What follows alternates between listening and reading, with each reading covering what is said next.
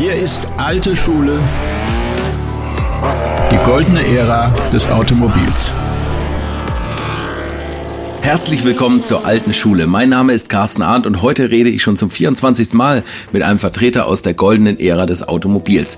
Und über meinen heutigen Gast freue ich mich ganz besonders. Er wird 90 Jahre alt und obwohl momentan weltweit ein Pressevertreter nach dem anderen anreist, um ihn zu interviewen, hat er sich für diesen kleinen Podcast Zeit genommen, um mit mir über seine goldene Ära bei Porsche zu sprechen. Die Rede ist von Hans Metzger.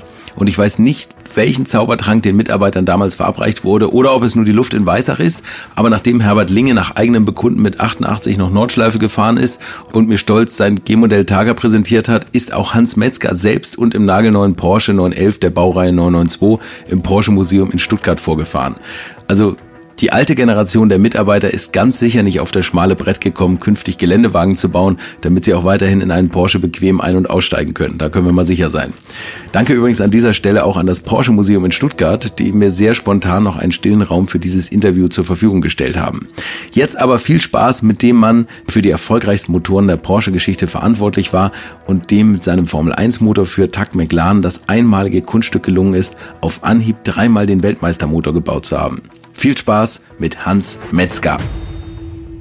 Wir haben uns das erste Mal getroffen beim Solitude Revival. Ja. Und da habe ich mit Ihnen gesessen und da kam ein, ein junger Mensch mit einem Kolben vorbei und hat gesagt, mein Großvater war früher bei Ihnen in der Motorenabteilung. Aha. Können Sie mir den Kolben signieren? Das ist ein 917-Kolben. Ja, und dann ja. haben Sie den so genommen und gedreht und gesagt, das ist bestimmt ein 917-Kolben, aber der ist nicht von mir. Meine sahen anders aus, das ist bestimmt einer von Male, die das nachgebaut haben. Mhm. Gibt es sowas wie die Hans-Metzger-Konstruktion, sowas wie Künstler, die eine eigene Phase haben, oder waren Sie immer nur physikalischen Grundgesetzen unterlegen? Gut, das sind natürlich, äh, der Kolben ist sowieso eine ganz wichtige Sache, weil er so, sozusagen so ein, ein Teil des Brennraumes ist und der Brennraum ist neben der Mechanik eigentlich einer der wichtigsten Dinge an, an einem Motor, weil er verantwortlich ist für die Qualität, also für den Wirkungsgrad, für den sogenannten, und man will ja eine möglichst vollständige Verbrennung. Und da kommt es oft auf, auf Kleinigkeiten an, die ein Kolben hat. Ja, also er darf nicht zerklüftet sein, er sollte keine tiefen Ventiltaschen haben und so weiter, um eben die zugeführte Energie, also in Form von Kraftstoff, möglichst vollständig verbrannt wird. verbrannt wird. Erkennen Sie immer noch nach 50 Jahren die Teile, die Sie konstruiert haben und sagen, das ist ein Metzger-Teil? Also manche Dinge vielleicht nicht äh, an einem Motor, hat ja tausend Teile, aber äh, die wichtigen Sachen kenne ich natürlich. Ja, okay.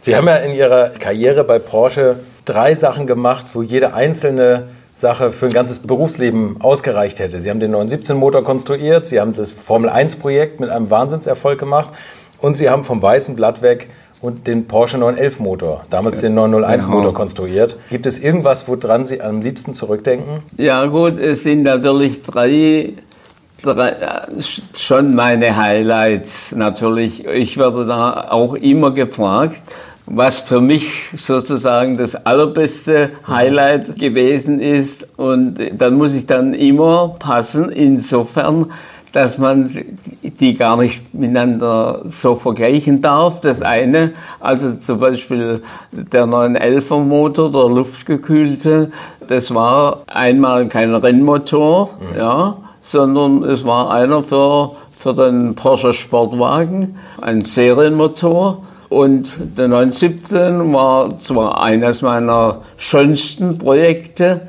das Gesamtfahrzeug. Ich war damals ja für, dann für die gesamte äh, Fahrzeugkonstruktion verantwortlich, aber der 917 Motor war natürlich schon ein großes Highlight. Das habe ich auch eigentlich selber gemerkt, als wir fertig waren mit diesem Motor, also mit der Konstruktion. Aber es war eben ein, es war ein Motor, also einmal für die Langstrecken und zweitens war es eben ein eigener, für, für, für den Eigenbedarf. Aber das Formel 1 Projekt mit McLaren, also der Turbo, Das war ein Fremdauftrag und er hat seine ganz Besonderheiten. Insofern kann man dieses Projekt, das auch ganz anders abgelaufen ist, ja, kann man auch nicht direkt vergleichen, so dass ich also die drei Highlights für sich stehen lassen muss. Ja. Wir kommen gleich noch genauer drauf. Wie, ähm, wie ging es bei Ihnen los? Das Interesse für Autos?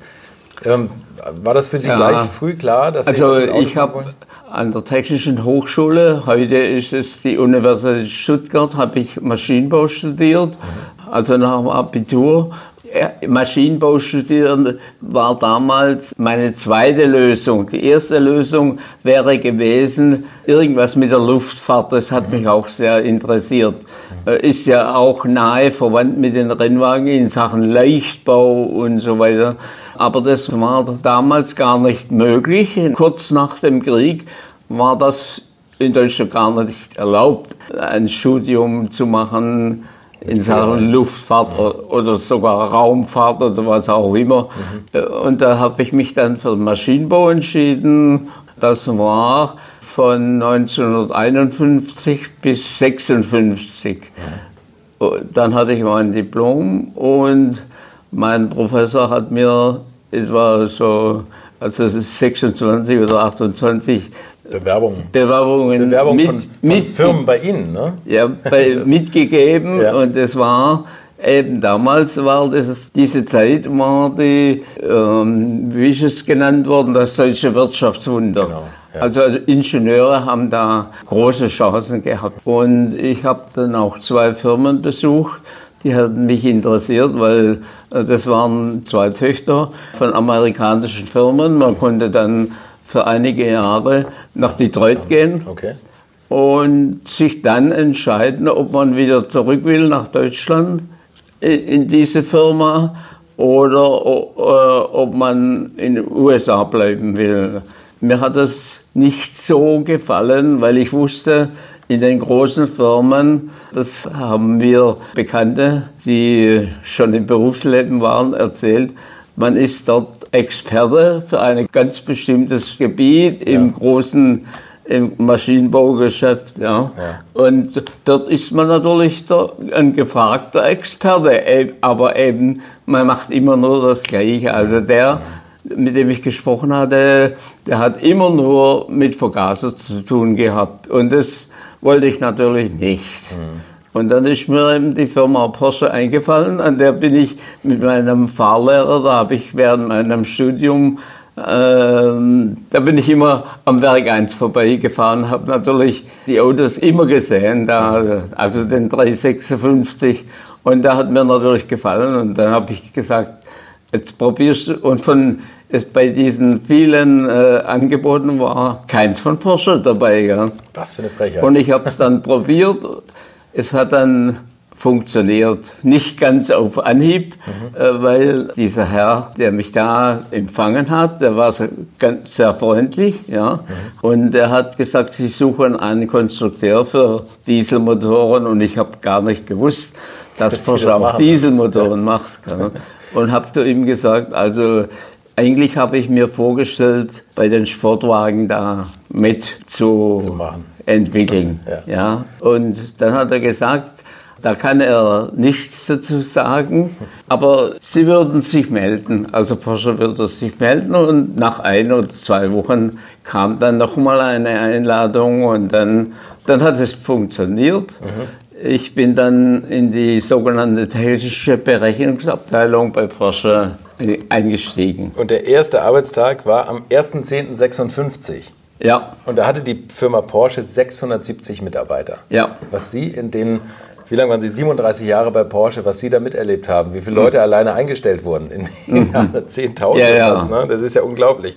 So, und da waren Sie in der technischen Berechnungsabteilung und haben eine ganz besondere Formel entwickelt. Also diese Berechnungsabteilung war eigentlich für die Berechnung vom Gesamtfahrzeug, also äh, es gab damals auch einen Rennmotor, ja, einen Vierzylinder. Königswellenmotor, ne? Ja. ja. Und, äh, und natürlich den Serienmotor, der vom Käfer abgeleitete Motor des 356 Und dieser Rennmotor, der sogenannte Fuhrmann-Motor, weil er vom Professor Fuhrmann äh, konstruiert worden ist, ein Vierzylinder mit vier Nockenwellen und sogenannten Königswellen. Der hatte sogenannte Schlepphebel. Und dieser Schlepphebel hat diese Erhebung insofern verändert, dass eben die eigentliche Nockenform ganz andere Hubwerte gehabt hat okay. als der Ventilhub. Bei einem Tassenstößel stimmt das überein, aber nicht beim Schlepphebel. Okay. Und da musste dann und unser Produzent, der also die, die Nockenwellen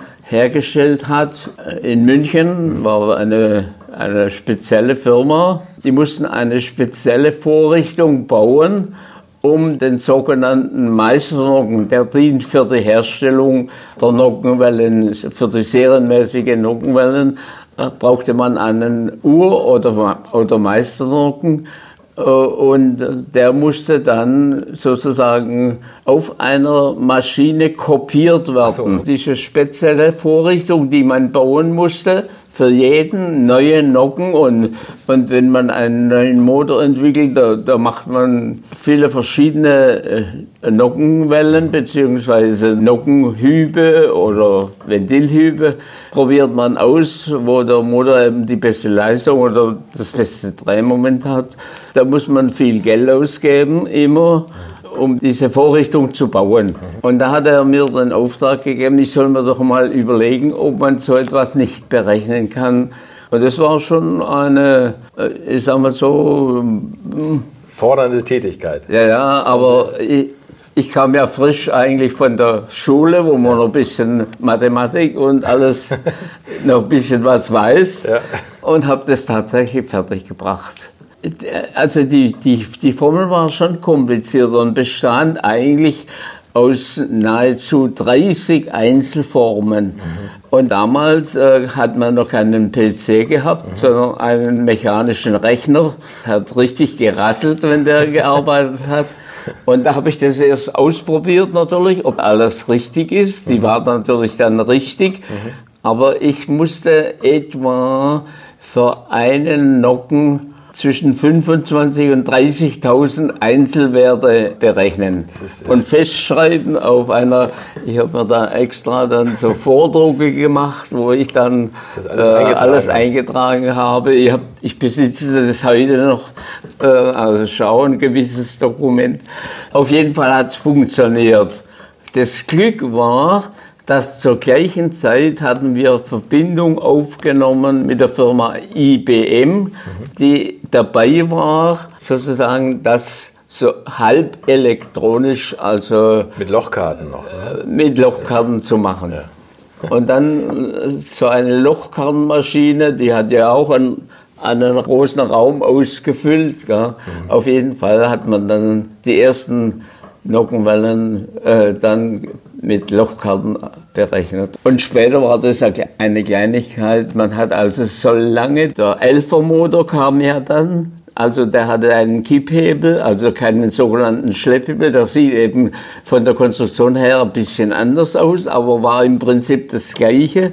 Also bis 98 hat man diese Formel immer tausendmal oder zehntausendmal benutzt. Ja, das ist eigentlich toll, ne? Das ja, 40 also, Jahre lang hat diese Formel Das war sozusagen mein erster. Erfolg in, im Hause Porsche. So.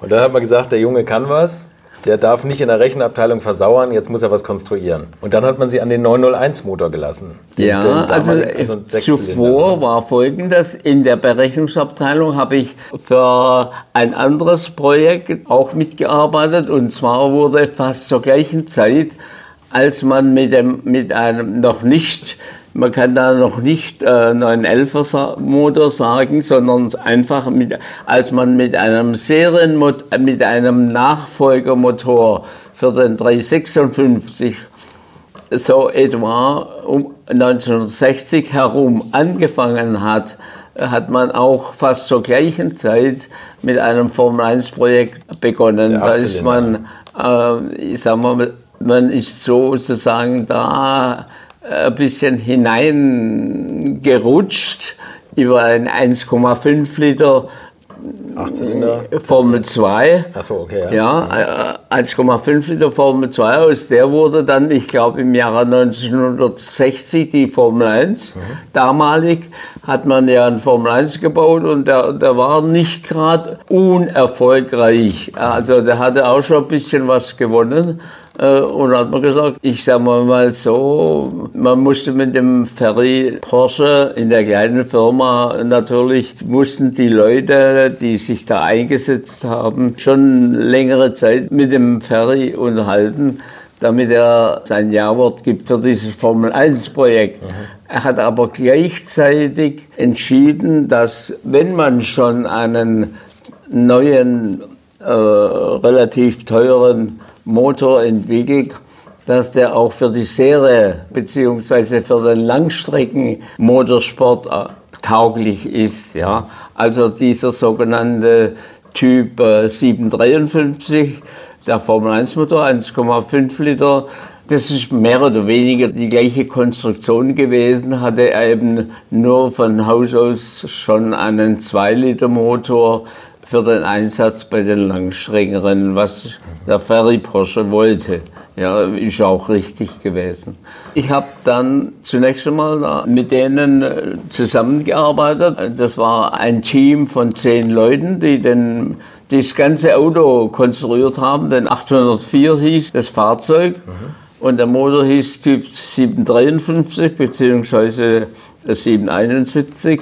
Und der Chef von diesem etwa zehnköpfigen Formel-1-Team, Konstruktionsteam, hat gesagt, ich soll doch zu Ihnen kommen. Dann bin ich also in dieses Team gegangen, habe dann mitgearbeitet. Die Konstruktion dieses Motors war eigentlich schon ganz fertig. Also da konnte ich nicht mehr viel verbessern, was ich vielleicht getan hätte weil ich wusste, dass der Brennraum nicht besonders gut war. Auf jeden Fall ist man dann in der Formel 1 gefahren, äh, 1962. Und da hat der, da ist den, Dan Gurney und Bonnier gefahren. Und Dan Gurney hat einen, einen Grand Prix in diesem Jahr gewonnen. Man ist dann nicht mehr Jetzt komme ich auf den Sechszylindermotor, also auf den späteren äh, 901 oder einen 11 Motor zu sprechen.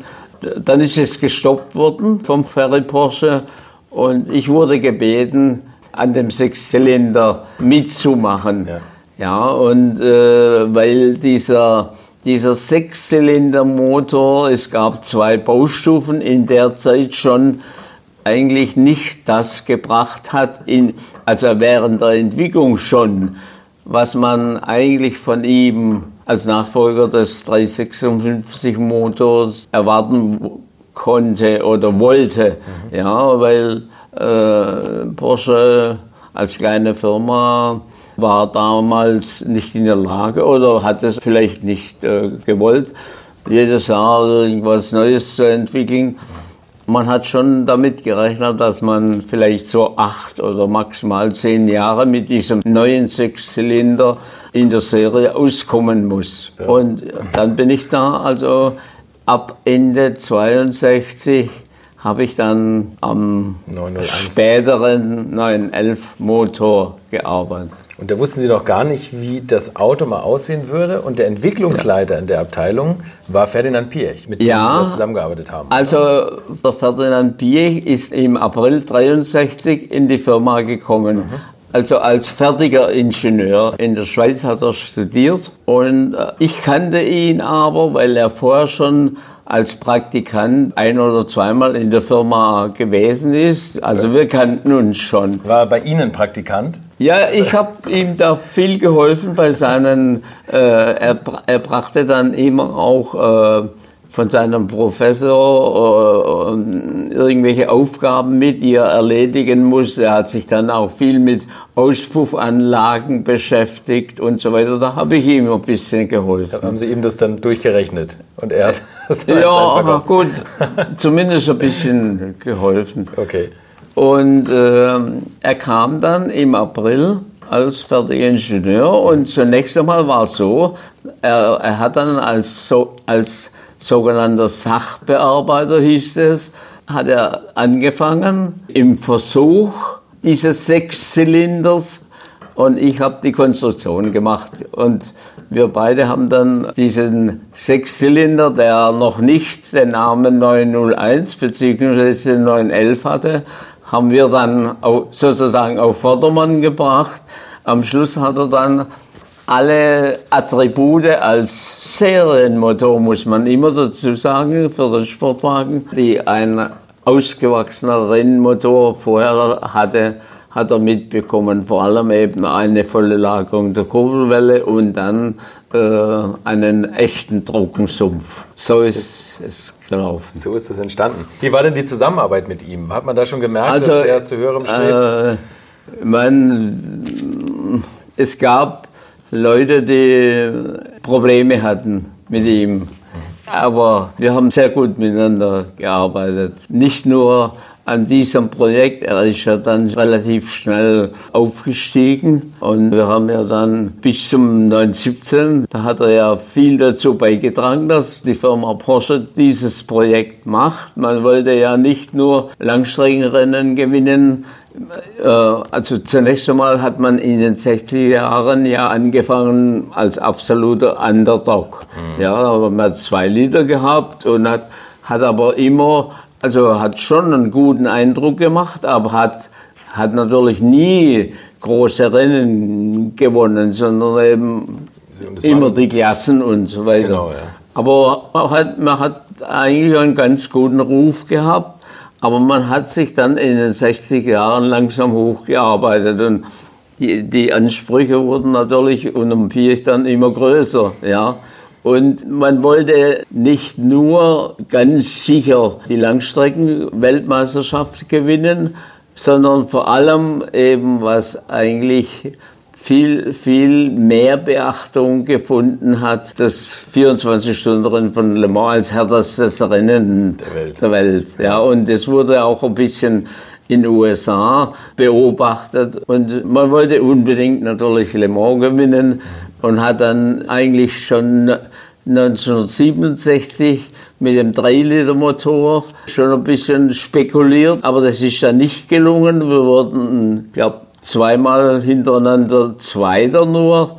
Ab 68 hat die FIA diesen Gruppe 4 Motor ins Spiel gebracht. Da musste man 50 Stück bauen für das Jahr 1968. Und 50, da hat man intern schon viel darüber gesprochen. Nicht Mann, sondern der Piech und ich, ja, haben uns da immer wieder unterhalten. Und, aber man hat gesagt, also 50 kann Porsche.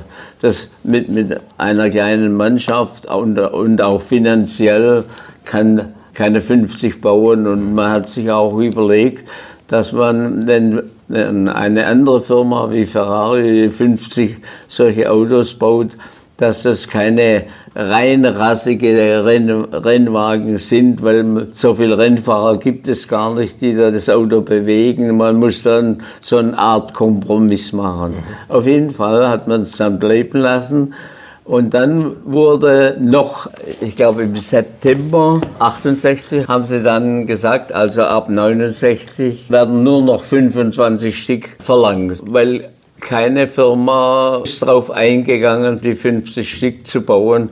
Und dann hat man ja dann noch nicht entschieden, gleich dass man sie baut, weil das einfach für Porsche eine schwierige Entscheidung war, hat man noch gewartet und ich habe mit dem Herrn Piech ausgemacht, ich fange mit den Entwürfen eines solchen Motors gleich an um keine Zeit zu verlieren. Da hat man noch nicht gleich einen Auftrag erteilen müssen, offiziell, mhm. sondern das, das, das war im Bereich, oder wir konnten da das schon miteinander ausmachen. Ich habe auf jeden Fall sofort mit den Entwürfen begonnen und als dann die Entscheidung im Hause gefallen ist, da war der Entwurf des 917 Motors fertig.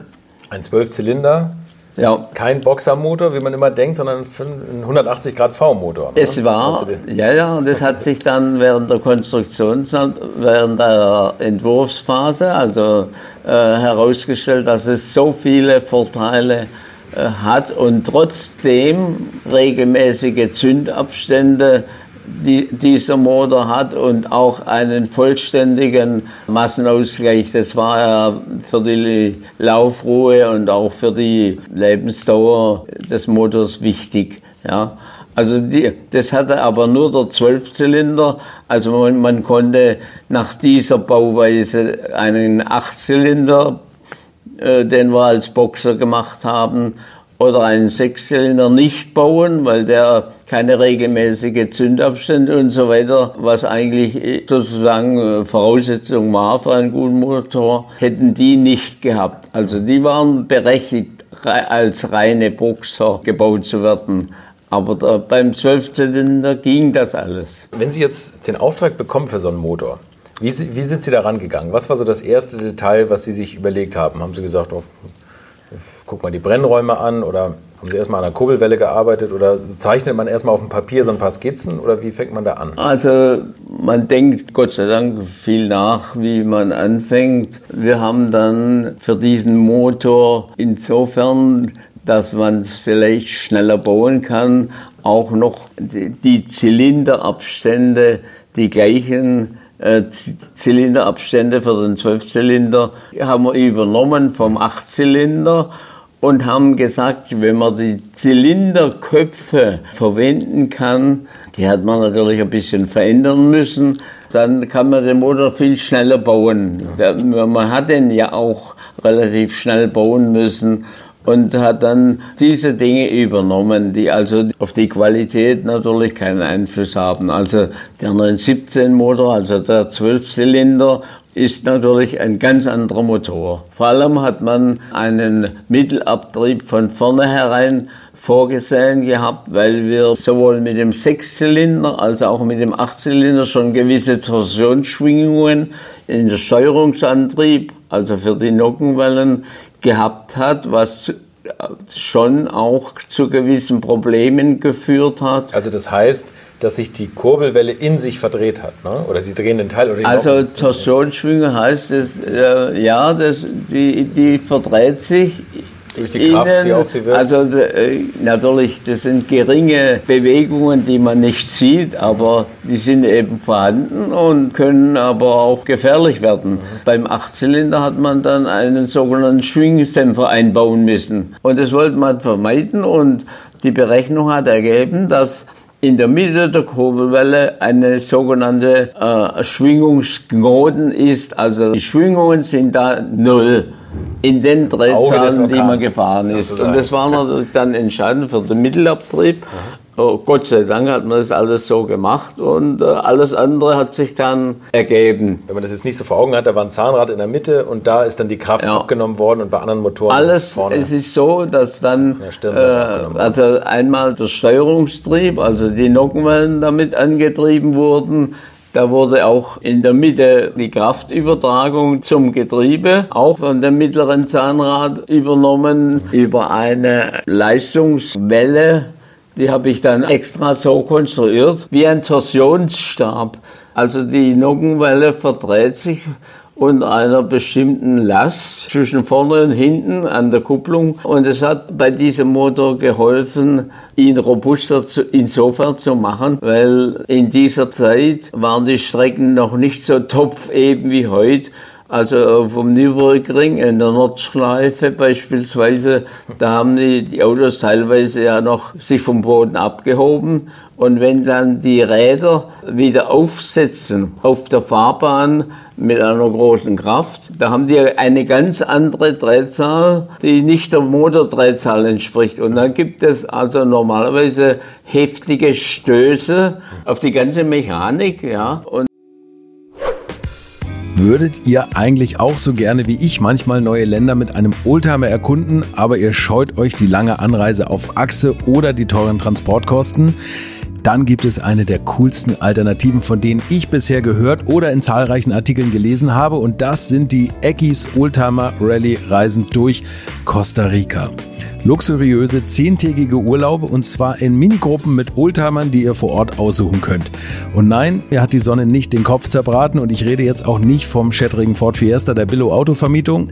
Ihr habt die Wahl zwischen zum Beispiel Mercedes SL, Porsche 911 oder Range Rover Classic. Und das ist sowas von cool, denn es sind immer maximal vier Autos inklusive Servicefahrzeug unterwegs und es geht natürlich nicht um Geschwindigkeit, sondern einfach nur darum, auf entspannte und ganz wunderbare Art und Weise Land und Leute zu erkunden. Und es ist ein Urlaub, also gibt es auch Strandtage. Und wer schon mal in Costa Rica war, der weiß, dass es ein sicheres Reiseland ist mit grandioser Flora und Fauna, mit Vulkanen, Regen und Nebelwäldern und irren, irren Stränden. Und mit den Fotos könnt ihr auf Instagram noch die Freunde zu Hause richtig neidisch machen. Ist ja auch nicht ganz unwichtig heutzutage. Schaut es euch auf jeden Fall mal im Netz an. Und als ich das erste Mal auf der Seite war, konnte ich es gar nicht glauben, dass jemand sowas organisiert. Und dann braucht man noch nicht mal den eigenen Klassiker schmutzig zu machen und mit Range Rover oder R107er SL die Landschaft erkunden. Es könnte schlimmer kommen. Es gibt übrigens verschiedene Routen. Mein Tipp wäre die La Carrera Costa Rica und auf der Route werdet ihr mich früher oder später mitfahren sehen. Das garantiere ich euch. So, jetzt hört ihr hier noch die Webseite und da gibt's eine ganz einfache, nämlich rally-rally.com. Und ganz wichtig, Rally wird hier R-A-L-L-Y geschrieben rally-rally.com. Am besten gleich draufklicken, Seite abspeichern und möglichst schnell buchen, denn es sind kleine Gruppen und Inga und Ingo, die das organisieren, sind wirklich mega nett und Ingo ist auf mich gekommen, weil seine Mitfahrenden immer alte Schule hören. Also Geschmack haben die, die da mitfahren auch und ihr sollt jetzt auch weiter alte Schule hören. Bis bald in Costa Rica. Das hat natürlich diesen Motor auch so sicher gemacht, also stabiler geworden ist von der Belastung her. Sie haben ja mit dem 917 unglaubliche Erfolge gefeiert. Erzählen ja. Sie mal ein bisschen, wie die Atmosphäre an der Rennstrecke war. Sie ja. waren ja auch dann immer mit draußen. Sie waren ja nicht nur im Konstruktionsbüro, sondern Sie waren auch in Le Mans und mhm. haben dann immer in Trelochet, glaube ich, gewohnt, in der Nähe von Le Mans.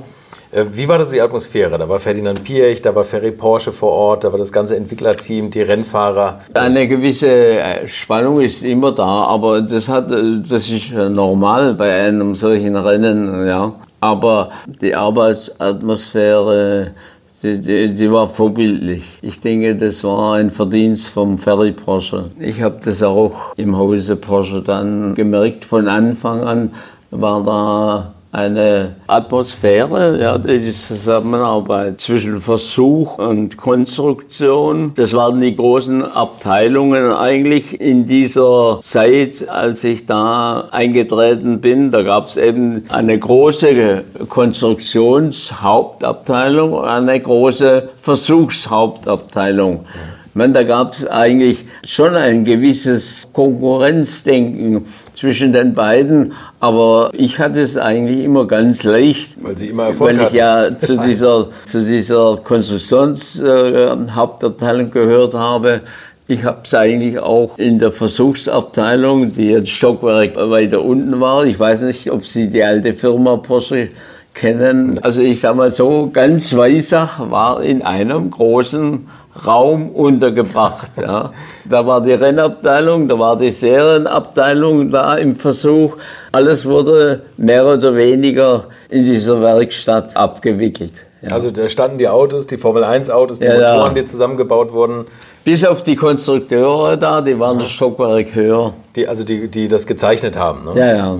Und ähm, Sie haben da mittendrin gesessen und immer auf Zuruf, immer mal geguckt, ob das. Also ähm, fast täglich bin ich da runtergegangen und habe mich auch gleichzeitig um die ganze Entwicklung gekümmert. Natürlich vor allem dann bei diesen wichtigen Projekten. Mhm. Und wie sah die Arbeit da aus? Also ich meine, Sie hatten ja Konstrukteure, die Details dann vom Motor konstruiert haben. Und dann sind Sie von Zeichenbrett zu Zeichenbrett und haben drauf geguckt, was die da also, machen? Ja gut, das ist vielleicht meine Besonderheit gewesen. Ich hatte dann, meine Abteilung wurde ja so nach und nach immer größer.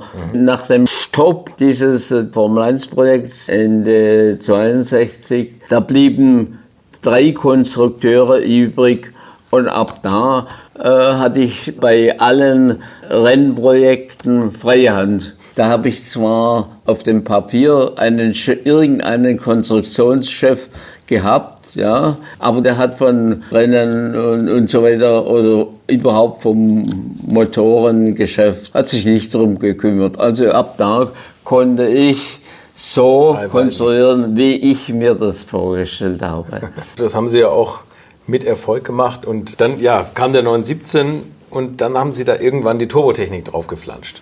Also es war so, dass eben äh, diese sogenannte Gruppe 4 von der FIA ab 72 nicht mehr in der Markenweltmeisterschaft eingesetzt werden durfte. Und dann haben wir natürlich gesagt, also den Motor, der ist ja noch gar nicht eigentlich auf seinem gar nicht eingefahren. Ne? Der, der, hat doch so viele, mit dem kann man da noch was machen. Und nachdem zu dieser Zeit mehr als 50 Prozent der Fahrzeuge, also der, der Seriensportwagen nach USA verkauft wurden, hat man gesagt, es ist ja ganz gut, wenn wir da schauen, dass wir vielleicht in Amerika was machen, wenn man schon in Europa nicht äh, das darf, was man eigentlich äh, wollte. Der 917 wäre wahrscheinlich für, auch für Le Mans ein, ein Dauergewinner gewesen, weil die als dann der Ferrari 512 kam, das war nicht eigentlich die Konkurrenz, die man dann vielleicht auch befürchtet hat, die da kommt. Und dann hat man sich ja entschieden, man geht zu dieser Canem. sehr populären Canem. Mhm. Ja, nach USA, die war auch sehr populär. Es gab zwei Möglichkeiten, die wir dann in Betracht gezogen haben, um konkurrenzfähig gegenüber diesen 8 Liter V8-Motoren anzukommen. Also mit dem 5 Liter Saugmotor war man nicht unbedingt von vornherein eindeutig überlegen. Haben wir überlegt, es gibt also zwei Dinge. Entweder muss man ihn aufladen oder man muss den 16-Zylinder, den wir in der Zwischenzeit mal als reines, äh, ja, der Herr Piech wollte einen solchen Motor bauen, äh, vielleicht wie sein Großvater. Er hatte auch einen 16-Zylinder in den 30er Jahren ja, äh, gebaut. Man hat, glaube Teile für zehn Motoren bestellt. Er lief auch auf dem Prüfstand und so weiter, aber dann hat man eigentlich äh, eben nichts mehr damit gemacht worden. Und dann haben wir gesagt, also entweder diesen Motor, der wäre auch vom Hubraum her ebenbürtig gewesen gegenüber den amerikanischen V8-Motoren. Oder man muss irgendwas erfinden. Es gab ja damals schon zwei, drei Firmen, die das probiert haben. Äh, aber es war eigentlich nicht der Erfolg. Und wir hatten, hatten einen äh, sogenannten Turbo Mai äh, extra ausgeliehen, um auszuprobieren. Er hat ja Werbung gemacht mit seinem Ford Capri. Mhm. Ich kenne ihn gut eigentlich, den Schweizer Ingenieur. Und wir haben den da gehabt und haben gesagt, nach unseren Maßstäben ist dieser Motor weder für Rennen noch für einen Serienmotor tauglich. Weil also, er einfach dieses wahnsinnige Turboloch hatte. Ne? Wir, wir haben das gesagt, also das Ansprechverhalten war also nach unseren Ansprüchen nicht geeignet, sowohl eben auch für die Straße nicht und auch schon überhaupt nicht für irgendwelche Rennen. Mhm. Und haben gesagt, also man muss da was anderes machen. Und dann haben wir viel überlegt natürlich. Ein Dreivierteljahr haben wir gebraucht, bis man haben. gesagt hat, jetzt können wir Kann man nach USA gehen ja. und probieren. Die ähm, Abstimmungsarbeiten waren ja auch speziell, weil, äh, das habe ich in Ihrem Buch gelesen, aber die Prüfstände konnten diese Turbomotoren nicht prüfen. Also sie mussten sich immer auf die Fahrer verlassen ne? und auf das Urteil der Fahrer. Und genau. Die Motoren mussten genau. eingebaut werden. Wir, wir mussten also äh, viel fahren. Willi, Willi Kausen ist ja. äh, gefahren und gefahren, ja. um eben de, äh, die Leistung konnte man zwar auf dem Prüfstand messen, aber nicht das Ansprechverhalten. Da genau, gab es ja. keine Prüfstände zu diesem Zeitpunkt. Ja. Und da war und, er einer der besten Entwicklungsarbeiter eigentlich. Ja, ja. Ne? Der konnte gutes Feedback geben. Ja, ja. Und, Unermüdlich. Und, Herbert Linge zum Beispiel, der war ja auch immer Ingenieur und gleichzeitig auch Rennfahrer. Gab es ja. für Sie mal die Idee, dass Sie sich auch mal hinter das Lenkrad setzen, um mal selber zu spüren, wie das Ansprechverhalten ist? Ich selber. Ja?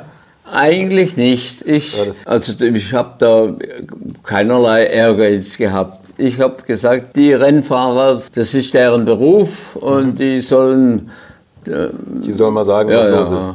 Aber haben Sie, sind Sie das mal selber gefahren? also ich habe Haben Sie das mal ausprobiert? Ich habe mal, ich habe in Teloche war es üblich, wir waren ja da 10, 12 Kilometer von der, von der Rennstrecke entfernt, äh, in Teloche? Und, äh, und da war es üblich, dass wir auf der Landstraße und auch nicht die Rennfahrer, sondern entweder Ingenieure oder, oder auch Mechaniker teilweise, die daran gearbeitet haben, die Autos dahin bewegten. Und da habe ich einmal einen 917er auch, äh, auch von von Telesche da an der Rennstrecke gefahren. Ja. Waren Sie beeindruckt von Ihrem Motor? Kann, den kann man gar nicht ausprobieren, natürlich, auf der Straße. So, und jetzt äh, sehe ich gerade im Hintergrund, hinter Ihnen hängt der 91730, also das Auto, ja. was Sie dann für die Kennermeisterschaft ja. gebaut haben. Und Sie haben nebenbei Tränen der Rührung jedes Turbofahrers, Sie haben das Dampfrad erfunden. Das Dampfrad, ja, womit man den Turbodruck nochmal noch nachdrehen konnte. Also und zwar war es so, dass da es kam ja dann der Mark Donoghue, mhm. äh, äh der auch, der hat, ist auch dann äh, gefahren, auch in Weissach. Mhm. Ja, und dann hat man Folgendes gemacht, man hat den Ladedruck, die Höhe des Ladedrucks hat man an einem Abblaseventil eingestellt. Das war eine Feder und da musste man das Auto anhalten und musste dann mit einer Schraube die Feder raus oder reindrehen, wenn man den Ladedruck erhöhen oder erniedrigen wollte. Und dann hat der Mark Donoghue gesagt, da könnte man doch auch einen Windschutzscheibenwischer Motor äh, könnte man doch das vielleicht vom Fahrer aus dann machen. Und dann habe ich mich äh, meistens abends, wenn ich zu Hause Ruhe hatte, überlegt und habe gesagt, also es geht dann doch viel einfacher mit dem Ladedruck selber das zu machen. Dazu hätte man aber ein bestimmtes äh, Ventil gebraucht, ja. Und dann ist mir da die Firma sowieso eingefallen äh, in der Nähe von Stuttgart. Ich wusste, die machen irgendwelche verstellbare Luftventile, aber ich wusste nicht, ob die sowas gemacht haben. Also ich habe dann dort äh, mich verbinden lassen und habe gesagt, also wir brauchen ein Handventil, das auf der einen Seite irgendeinen x-beliebigen Druck hat und ich kann auf der Ausgangsseite zwischen 0 und jeden x-beliebigen Druck eben dann einstellen. Und da haben sie gesagt, sowas verkaufen sie jeden Tag äh, serienmäßig an irgendwelche Leute. Und dann haben wir so ein Ding geholt und es hat einwandfrei funktioniert. So, und dann war das Auto relativ komplett mit 1100 PS nachher im, im ja. Serientrim mit dem 91730 und Mark Donoghue hat 1973 alles dominiert bei der Can-Am-Serie, ja, was ja. nur ging. Hat alles in Grund und Boden gefahren. Also wir 72, da haben wir, wir, wir wussten nicht, wo wir sind, gell?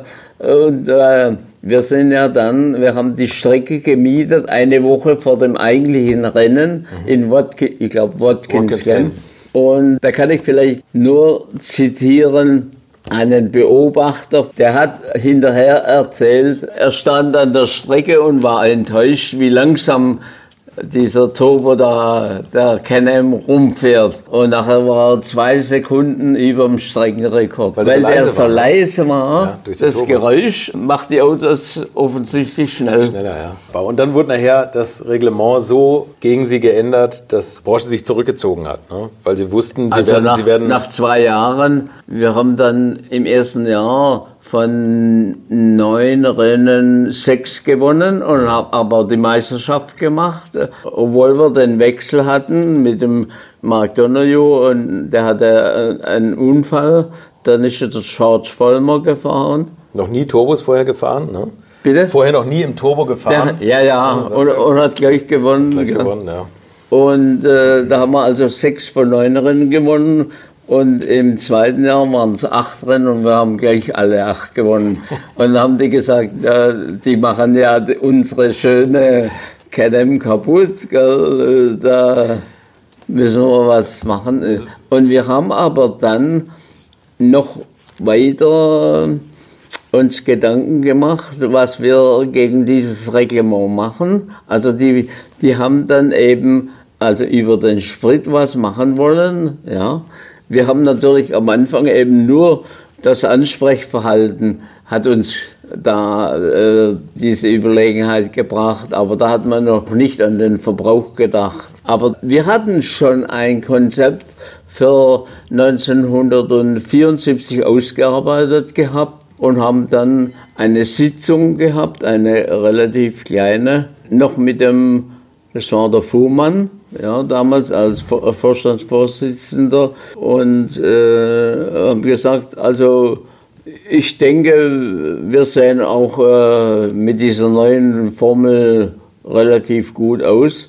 Und hat er gesagt, und wenn wir da jetzt wieder gewinnen, dann werden sie uns so lange runterholen, bis wir dann eben auch nur noch mitfahren. Da können wir gleich aufhören. Und er hat dann eigentlich das Projekt gestoppt. Donald Trump hätte einfach unbezahlbare Einfuhrzölle erhoben äh. auf, die, auf die Rennwagen.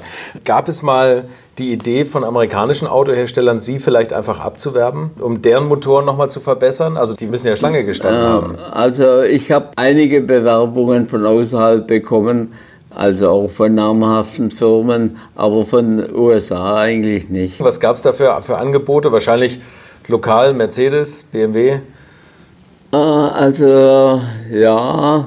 Vielleicht wollte der Pirch sie mit zu Audi nehmen? Ja gut, es gab äh, es gab auch eine in Italien. Ja. Aber Ferrari war kein Thema für Sie. Also, die waren schon ein bisschen hartnäckig. Der, also na, das war nach dem nach dem Le Mans Sieg. Äh, ne, nach dem nach der Canem Geschichte. Nach 84. Ah, nach der Formel 1. Nach Formel 1. Okay, okay. ja. Waren hartnäckig. Da gibt es auch eine Story es gab ja den Ferrari-Sohn, äh, Dino? Äh, also den. Wie, Dino hieß der, glaube ich, oder? Nachdem der Ferrari genannt wurde. Also Dino ist ja irgendwann einmal ums Leben genau, gekommen. Genau, ja. Und dann gab es, das war aber sein richtiger Sohn, glaube ich. Mhm. Und da gab es den ähm, äh, außerhalb seiner Ehe, also da bekam ich äh, einen Anruf, dass er und der, der damalige Formel 1 Rennleiter, die wollten mich unbedingt besuchen und haben nicht nachgegeben. Und habe ich gesagt, also okay, wir treffen uns im Morepo in, ich weiß nicht, ob Sie das Schloss Morepo kennen, das ist so zwei Kilometer von mir weg. Ist ein schönes Schloss mit See und so weiter ist ein gehobenes äh, Restaurant haben die und so weiter. Mhm. Und äh, also war auch schon die deutsche Fußballmannschaft immer so und, und so weiter einquartiert. Und ich habe gesagt, wir treffen uns äh, nicht bei mir zu Hause, sondern in diesem Morepo. Und dann kam ein Aus, äh, Anruf an dem Tag aus Mailand vom Flughafen und dann war da der Rennleiter dran und hat gesagt, Herr Mitzker, wir können uns nicht im Morepo treffen. Hier stehen 20 italienische Journalisten, die ins Morepo gehen, weil dort Mercedes irgendein neues Serienauto vorstellt. Okay.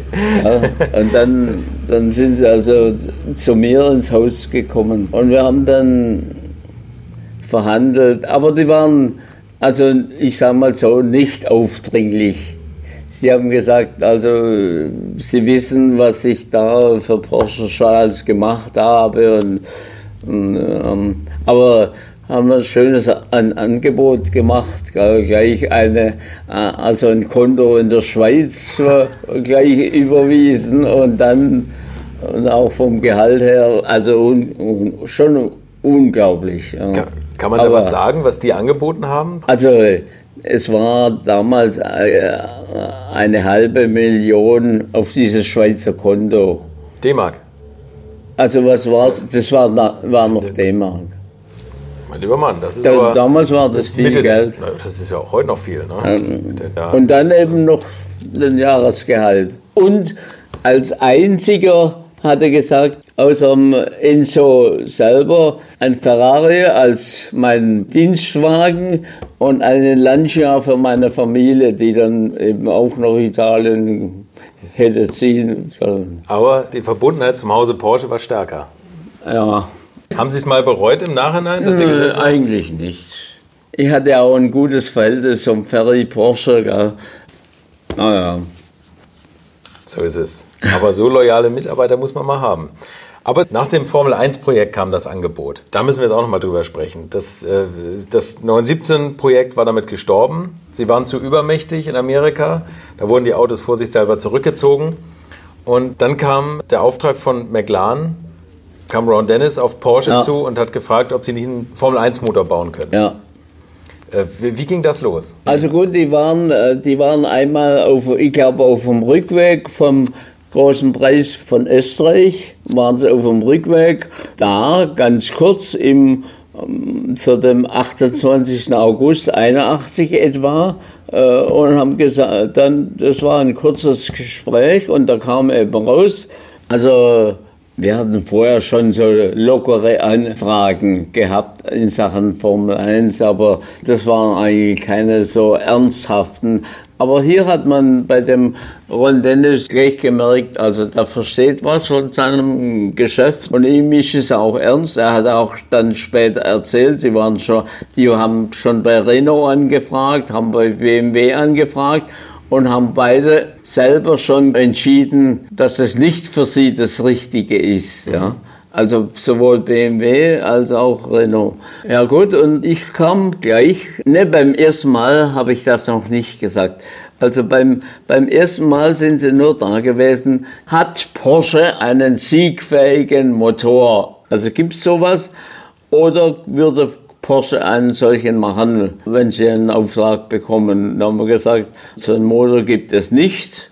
Äh, obwohl viele geglaubt haben, da gab es so einen kleinen Boxermotor, der, der, der absolut untauglich, äh, der Boxermotor, weil der nicht selbsttragend ist und auch seine Form für die damalige Fürs Monocoque, was sich verjüngt, ja, hat das nicht reingepasst. Äh, war hin so eingezogen, mhm. damals schon. So, ich habe gesagt, das hat keinen Wert, sowas anzubieten, nicht einmal im Versuch. Ich habe gesagt, also Porsche hat solchen Motor nicht, aber wir würden so einen Auftrag übernehmen. Und dann haben sie gesagt, es ist noch ein Rennen und dann kommen sie in vier Wochen wieder. Dann war das das zweite Gespräch und dann gab es noch eins. Und dann kam eben das, ich glaube, das war das fünfte Gespräch, wo dann der Vorstand dabei war und wo dann eröffnet wurde hinterher, nicht bei der, da haben sie sich nicht getraut, aber hinterher hat man dann ihnen eine, eine Telex oder wie das Zeug heißt damals, gab es natürlich auch noch keine E-Mails mitgeteilt, dass eben das ein Fremdauftrag ist. Ja.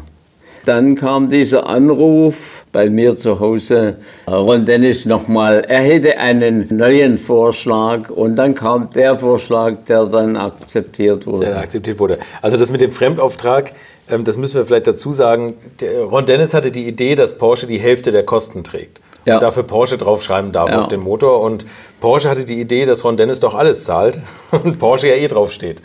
Ja, ja, das, im Haus wurde ja viel darüber geredet. Das war ja ein Tagesgespräch schon. Ähm, hat man geglaubt, naja, es geht halt aus, wie, wie es oft ausgeht gell, mit solchen Verhandlungen. Ja. Dass eben das im Sande verläuft und man sich über den Preis nicht einig wird. Ne? Mhm.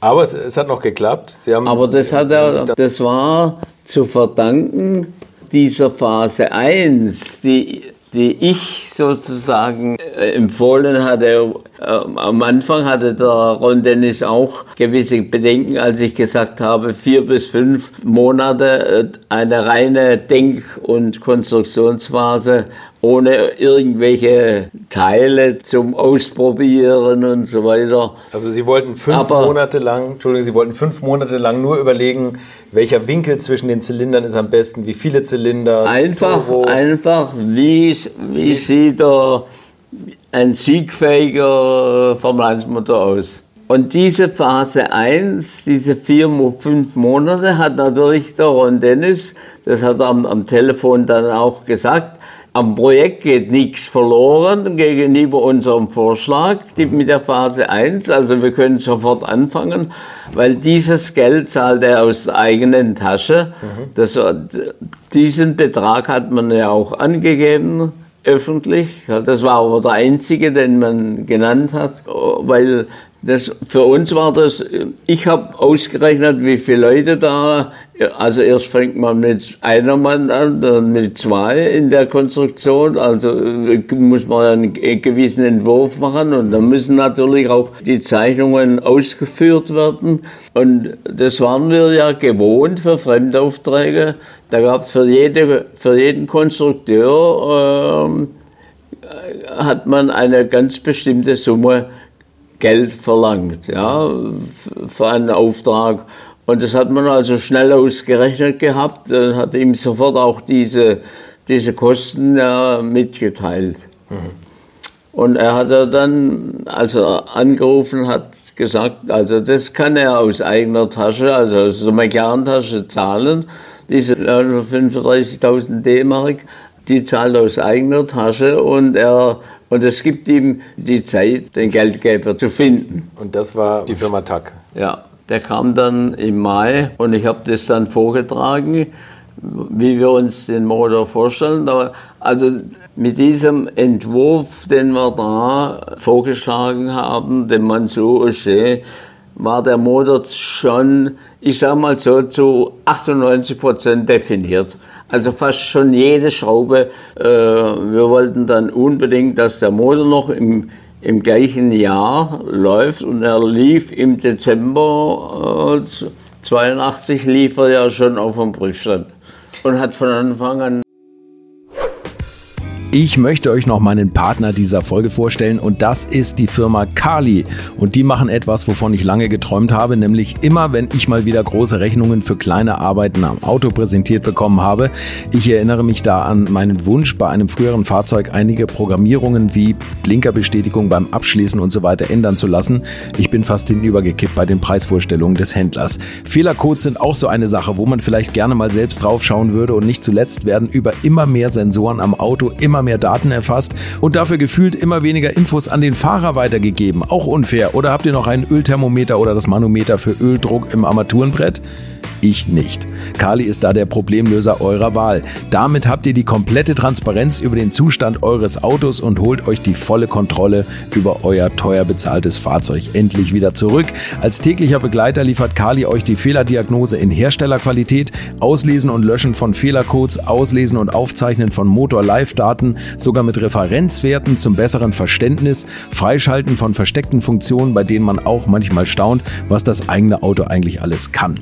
Ihr benötigt nur einen Wagen mit OBD2-Stecker und die Funktionen von Kali variieren je nach Hersteller. Aber wenn man mal in die Liste schaut, dann findet ihr alle üblichen Verdächtigen wie natürlich BMW, Mercedes, Porsche, Toyota, Volvo, Land Rover, Opel, Peugeot, Skoda, VW, Mini und viele, viele Marken mehr. Alles lässt sich bequem über eine iPhone- oder Android-App steuern. Es gibt eine kostenlose Version, mit der ihr Basisfunktionen nutzen könnt und eine Lizenz speziell für eure Automarke oder bei Interesse auch für alle Automarken. Und wenn ihr jetzt 15% sparen wollt, dann nutzt den Gutscheincode Alte Schule in einem Wort geschrieben. Einfach Alte Schule bei der Bestellung im Gutscheinfeld eingeben oder klickt auf den Link in den Show Notes, damit der Code automatisch angewendet wird. Alle Infos zu den Marken, zu Funktionen und Preisen findet ihr im Netz unter www.mykali.de. Kali wird mit C geschrieben. Und wie gesagt, den Link zum Rabatt auch nochmal bei mir in den Show Notes. Sage ich mal so, schon fast mehr PS gehabt als die beiden bei ihrem zweiten Besuch. Hatten die uns Zahlen genannt, also der Bernard und der Ron Dennis. Ja. 560 PS äh, für fürs Rennen 600 fürs Rennen und 600 PS äh, fürs Qualifying. Und Sie hatten gleich die Leistung ja, sofort. Wir waren gleich drüber. Wie kann man sich das eigentlich also, vorstellen? Also ich habe das damals schon eigentlich gewusst, dass wir die 560 äh, und die 600, äh, ich will nicht sagen leicht, aber mit Sicherheit Schaffen. schnell erfüllen. Wie kann man sich das eigentlich vorstellen? Ich habe das mal erlebt bei einem Freund mit einer Werkstatt. Das ist immer ein spannender Moment, wenn er den Motor in den Wagen reinbaut ein überholter Motor und dann wird er das erste Mal gestartet. Wie ist denn das, wenn man einen Motor von Null weg konstruiert und dann wird das angeschlossen und das erste Mal gestartet. Ist da, da ist doch bestimmt. Da standen wir schon im Prüfstand drin. Ja, das und haben, ich. Das ist natürlich schon ein Ereignis. Und wenn dann wenn es natürlich ein solcher Motor ist, gell, man, bei diesem Projektteam, bei der Zusammenstellung hatte ich ja insofern Glück, da gab es einen Meister, Gerhard Küchle, also der war im Rennmotorenversuch und hatte auch eine Mannschaft etwa in der Größenordnung, die man für dieses Projekt braucht. Mhm.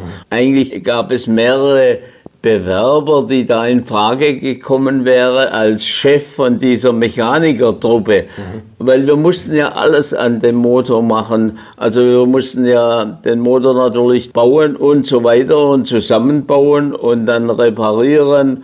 Und dann aber auch äh, hatten wir ja dann ausgemacht, dass im Rennen muss auch die Betreuung im Rennen und bei den Versuchen gemacht werden von unseren Leuten und äh, Neumotoren und Überholung und so weiter, das alles gemacht werden.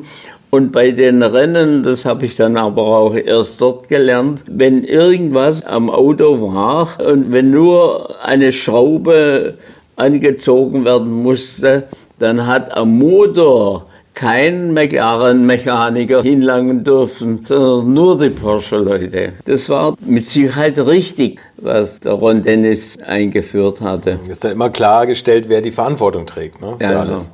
Ja. Und, ist der Und vor allem auch die Sicherheit, dass die Schrauben immer das richtige Drehmoment haben. Das richtige so. Drehmoment hat. Ja. Ist der Motor gleich angesprungen am Prüfstand? Am Prüfstand, irgendwas war mit der Elektronik, ja. Okay. Äh, wie geht üblich. Die, geht die äh, Fehlersuche los. Ja, ja, lange Zeit hatten wir, äh, muss ich da vielleicht dazu sagen, mit Bosch verhandelt. Und bei Bosch gab es zwei Abteilungen, die dafür zuständig waren. Die eine Seite hatte BMW beliefert und die hatten einen elektronisch geregelten Stellmotor, der die, die Einspritzmenge festgelegt hat. Mhm. Also der musste natürlich ganz schnell sein, einen äh, wurde elektronisch gesteuert mit, für die richtige Einspritzmenge und hat dann eben die mechanische Pumpe eben verstellt. Mhm. Ja, das muss natürlich innerhalb von Bruchteilen von Sekunden natürlich passieren, ja. Und der Dr. Zucker, der dann auch, das andere war der Herr Jüttner, der Dr. Zucker, der hat die vollelektronische Zündung und Einspritzung dort entwickelt gehabt. Die, die zwei waren natürlich gewisse Konkurrenten innerhalb von Bosch. Und man hat gesagt, so, wir auf dem Prüfstand probieren wir beides so lange, bis wir wissen, was das beste Konzept ist. Ja. Und dann hat aber Bosch, also die haben dann einfach äh, gesagt, wir können nur noch eines machen. Dann musste man also sich voll auf die elektronische Einspritzung verlassen. Und wir wollten dann natürlich beides so lange probieren, auch wegen des Verbrauchs weil die Einspritzdiesen, die elektronischen, da gab es diese druckentlasteten Einspritzdiesen noch nicht. Äh, die ein paar Jahre später erst kamen, die konnte nur mit 5 Bar einspritzen. Und wir haben auch bei unseren Motoren immer mit der mechanischen Einspritzpumpe hatten wir zwischen 50 und 60 Bar das heißt, zum Einspritzen. Konnten viel kürzer einspritzen. Und dann habe ich gesagt, äh, das geht nicht. Wir, äh, wenn das bloß mit 5 Bar einspritzt und wir eine relativ große Überschneidung und so weiter haben, dann verbrauchen wir zu viel Benzin, aber äh, es ging nicht anders. Also heute würde ich sagen, wir wären wahrscheinlich sogar noch sparsamer gewesen mit dem Verbrauch, wenn man diese, die diese halt mechanische gehabt ja. hatte. Weil als dann die sogenannten druckentlasteten elektronischen Einspritzdüsen kamen, die waren sofort auf 500 brach und später dann über 1000 Bar und so weiter. Das ist ja, ja das, was man mit, heute mit der Einspritzung, ne? ja. ja. Die, die druckentlasteten äh, Einspritzdüsen. Es gab eine Probefahrt mit dem Motor heimlich, oder? Also das wollte der Herr Bott haben, weil ich hatte ein, ein ganz gutes Vertrauensverhältnis mit dem Ron Dennis. Ich meine, manche haben ihn auch nicht so... Er war vielleicht so ein ähnlicher Typ wie der, wie, ähm, der Pirch. Wie, wie der Bier, ah, okay. ja. Aber er, er hat schon was verstanden. also von seinem Geschäft. Gell. Ich habe gesagt, das kann man nicht machen, ohne dem Ron Dennis zu sagen, gell, weil unser Vertrauensverhältnis, das war so gut. Wir haben ganz wenig Aktennotizen. Ich habe für mich selber ein bisschen was aufgeschrieben von unseren Besprechungen, aber es gab kein Protokoll. Also man hat sich hundertprozentig auf ihn verlassen können, aber er hat sich aber auch hundertprozentig auf mich verlassen können. Und ich habe gesagt, das geht nicht. Dann hat der Herr Bott das vorgeschlagen, das im Gruppe C zu probieren erst. Und da hat er gesagt, das erfährt der Ron Dennis nicht, aber er hat es eben doch erfahren. Ja. Okay. Wie hat er das mitbekommen? Das weiß ich bis dato noch nicht. ich frage ihn mal, wenn ich ihn treffe. es wurde ja auch der erste Versuch, nicht der, sondern als dann McLaren nach Weissach kam, das wurde auch streng geheim gehalten.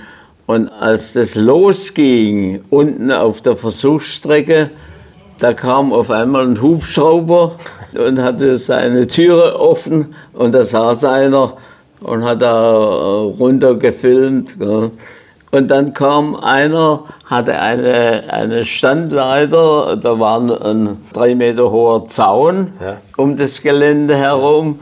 Der, der hat dann die Leiter da hochgefahren außerhalb von diesem Zaun und hat, hat auch Fotos gemacht. Also die Presse war damals schon, schon relativ auf dem Plan. Ja, ja. Erzählen Sie kurz, wer im Hubschrauber saß. Also ich weiß, heute weiß ich, wer drin saß. Da? Norbert Haug.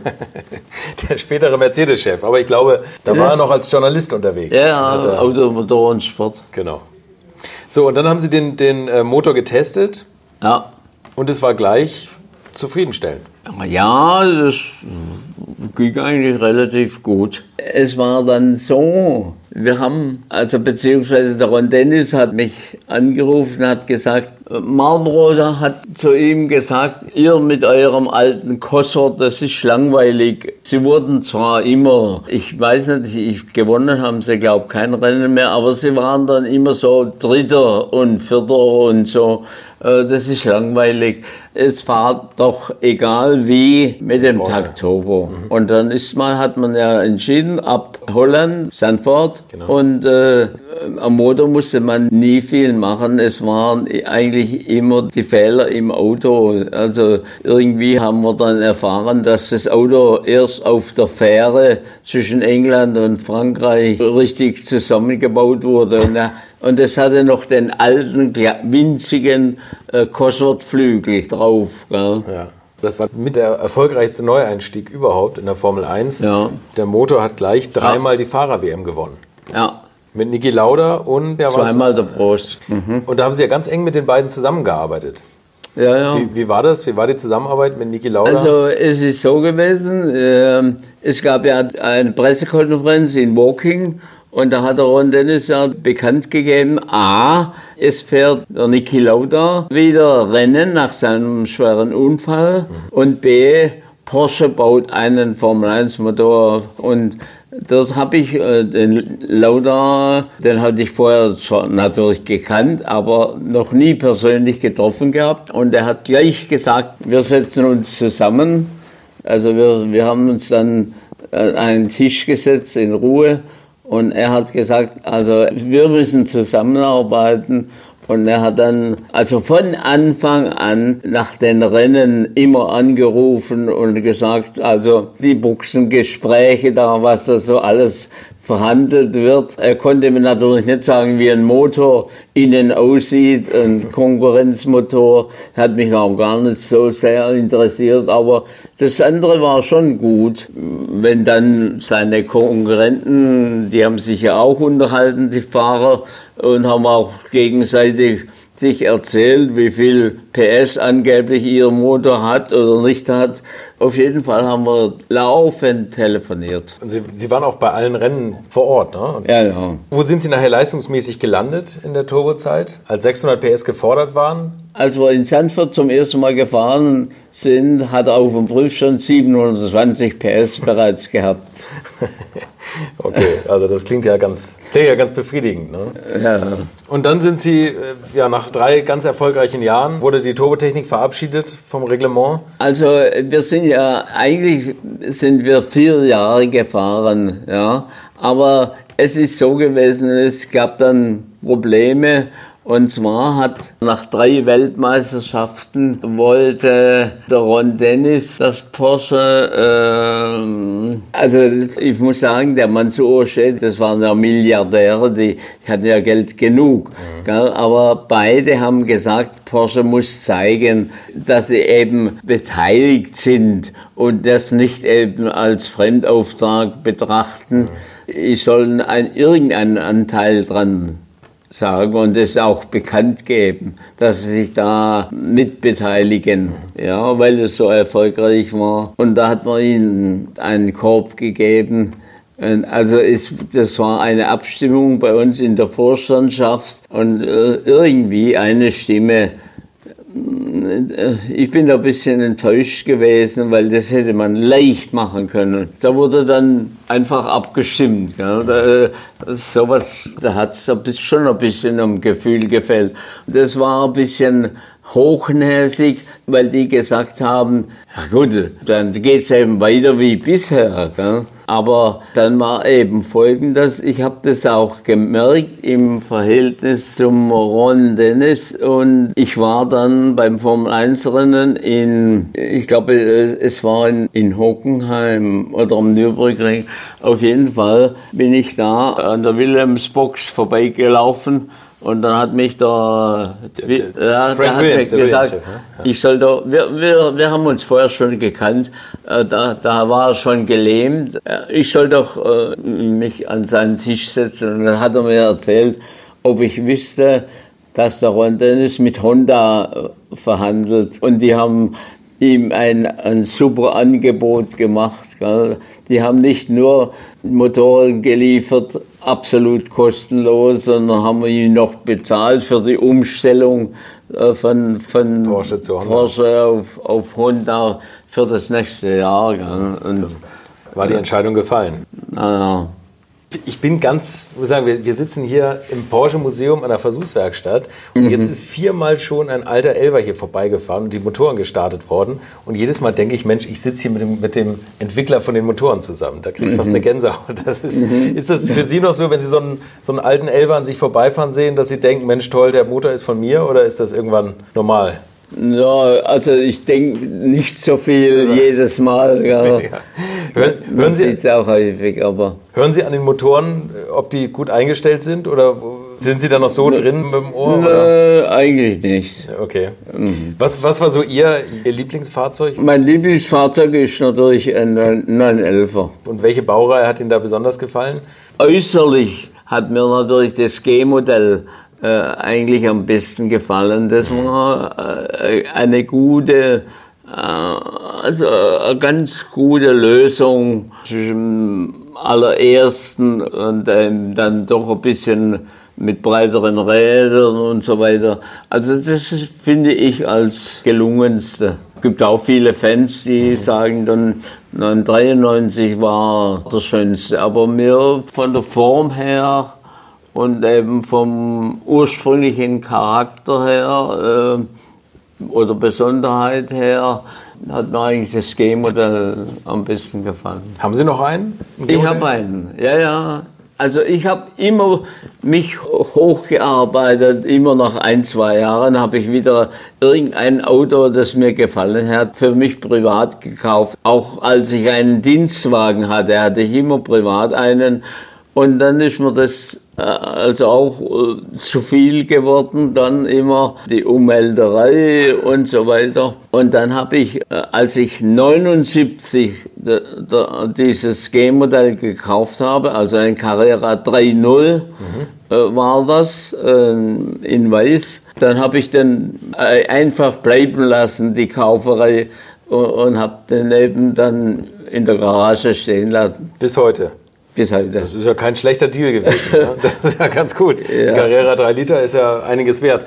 Äh, haben Sie da noch irgendwas modifiziert, wo Sie gesagt haben, jetzt mache ich den Motor nochmal richtig heiß, wie ich ihn gerne hätte? Also ich habe eigentlich vor, im Moment äh, bin ich so viel beschäftigt, gell, dass ich mich nicht so kümmern kann. Ich habe immer noch ein Saisonkennzeichen von, von damals, gell? weil das Auto habe ich im Herbst gekauft. Dann habe ich eben gesagt, über den Winter fahre ich eh nicht und habe dann nur ein Saisonkennzeichen gehabt. Ich möchte eigentlich jetzt, aber da, da muss ich ihn noch irgendwo hingeben, damit er äh, ganz durchgesehen wird, ob da äh, alles in Ordnung ist. Ja. Und dann möchte er halt mal umstellen auf ein Hakenzeichen, damit ich ihn öfters mal wieder fahren kann. Und Sie hatten mal einen ganz besonderen Wagen, einen der ersten Elfer hatten Sie mal, oder? Ja, ja, den ersten Elfer. Ja, ja. Das war Karosserie Nummer? Nummer 7. Nummer 7. 007. Vorbesitzer Ferdinand Pirch, Aha. zweiter Besitzer Hans Metzger. Ja.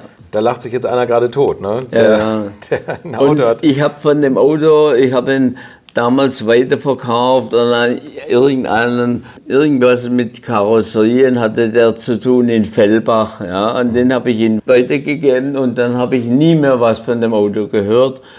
Und dann hat sich vielleicht vor, jetzt vor zwei Jahren bei mir einer gemeldet und hat gesagt, ich weiß, äh, Ihr Auto, Ihr ehemaliges, hat einen bestimmten Besitzer. Er kennt ihn, aber er darf den Namen nicht sagen.